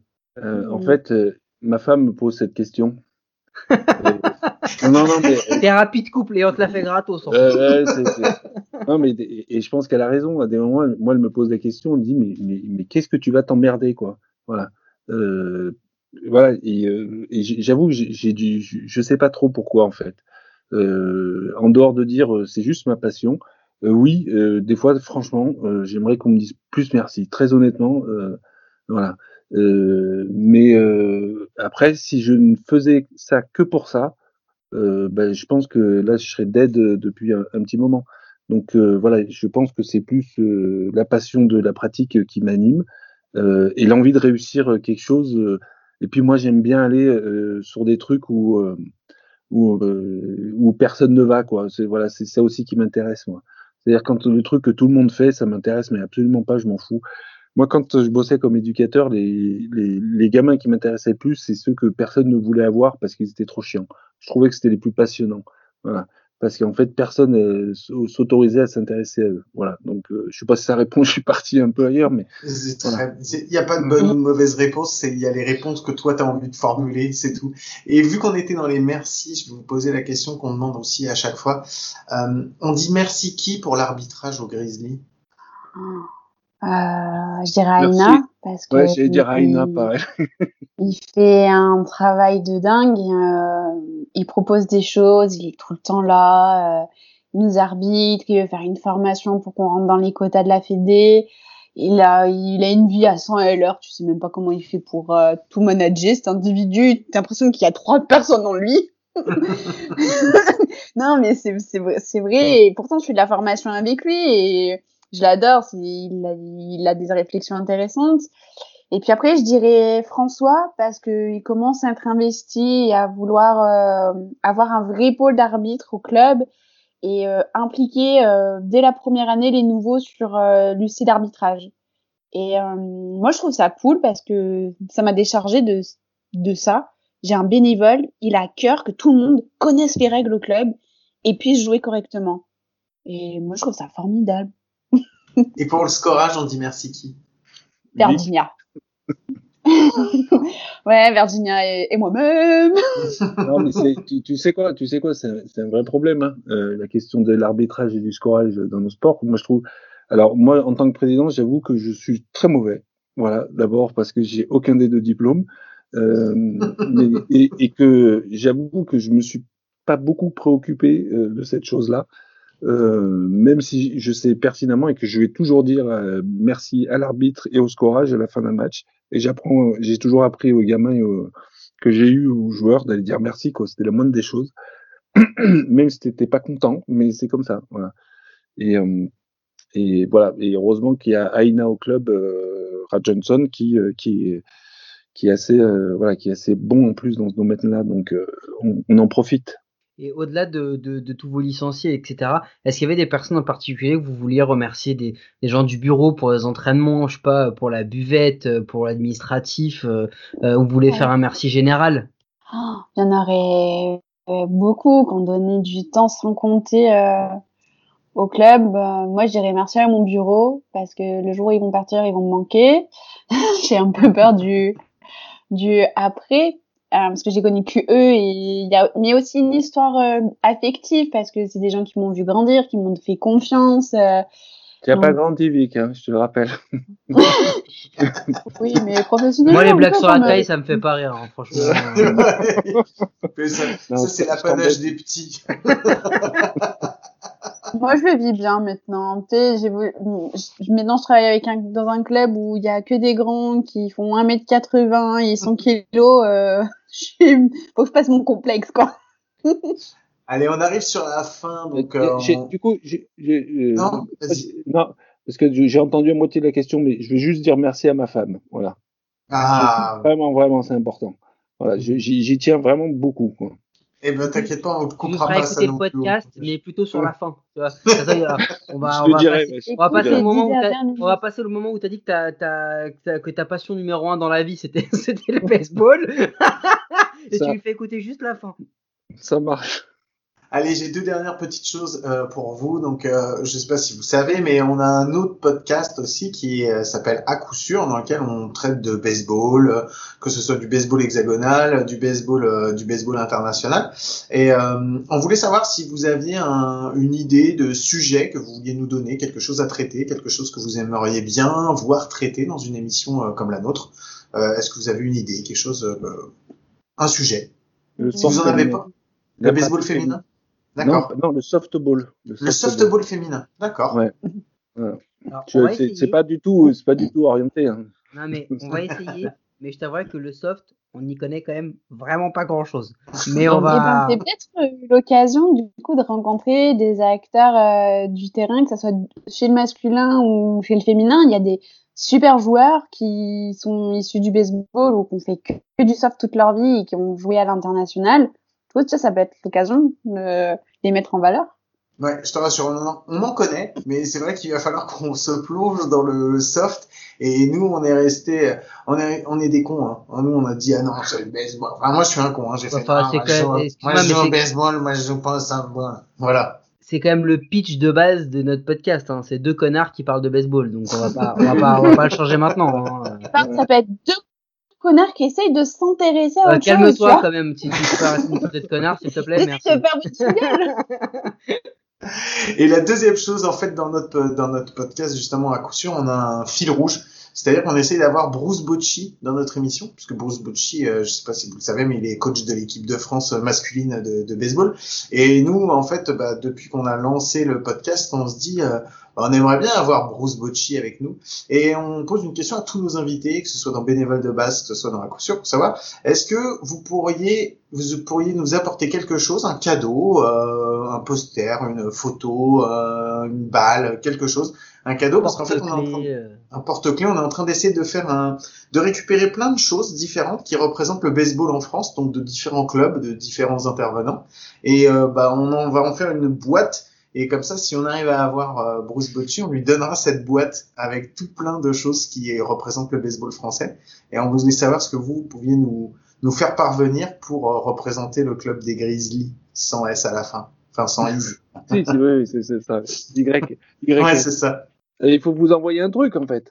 Euh, non, t'es pas obligé. Tu peux nous Non, promettre écoute, quelque non, chose. Tu peux juste nous promettre quelque chose et jamais le faire. C'est pas Attends, excuse-moi, parce qu'on a bien compris que Vincent était, Vincent, il était comme moi, c'était la personne vénale du duo, d'accord? Donc, Donc, on va parler Vincent et moi. on va parler business, Vincent et moi. Je vais t'expliquer. On a eu une balle dédicacée des Webs de Noisy-le-Grand. On a eu une casquette des Scorps de, hum, j'ai oublié le- la ville, dans le 77, par là.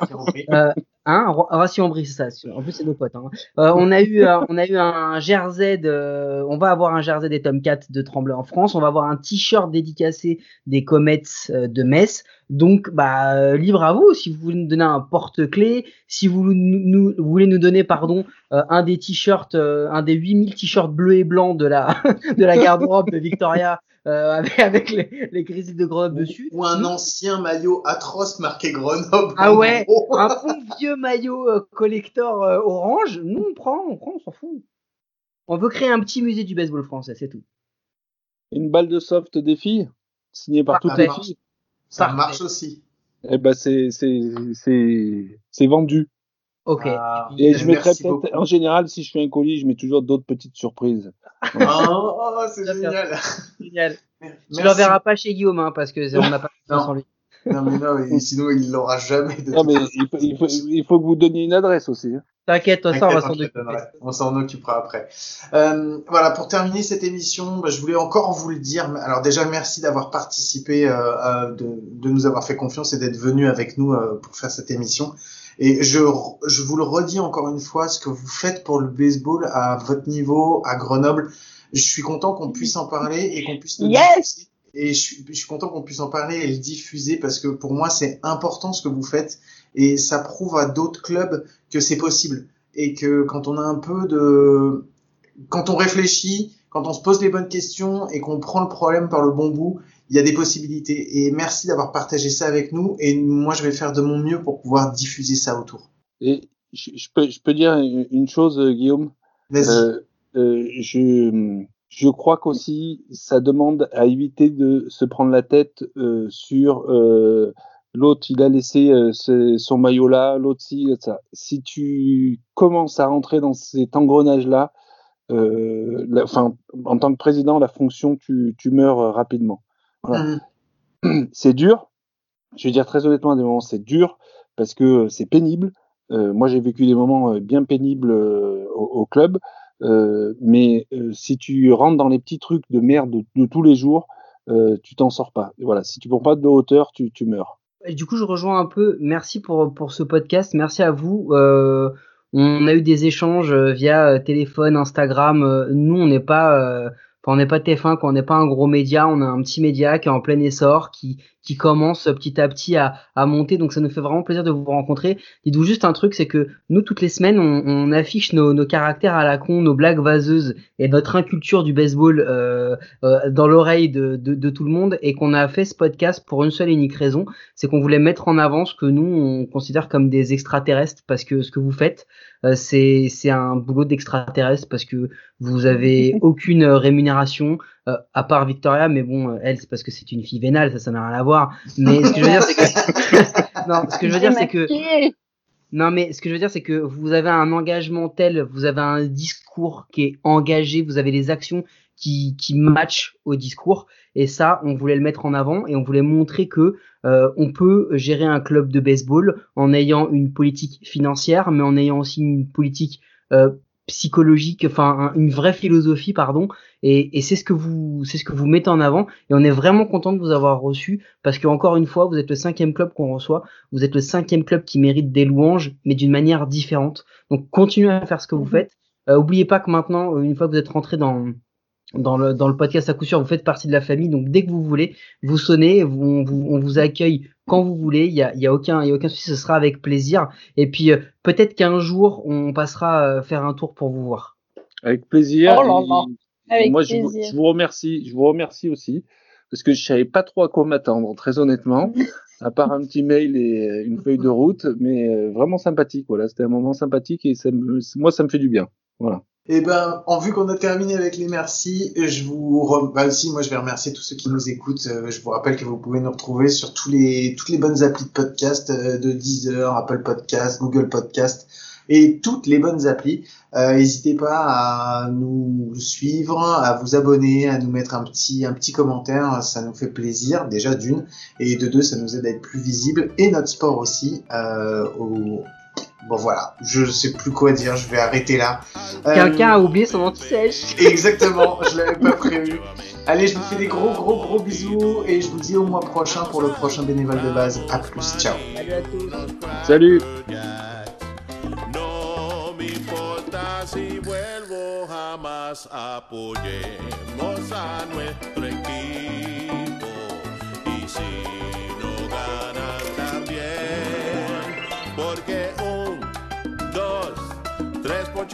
estás en el juego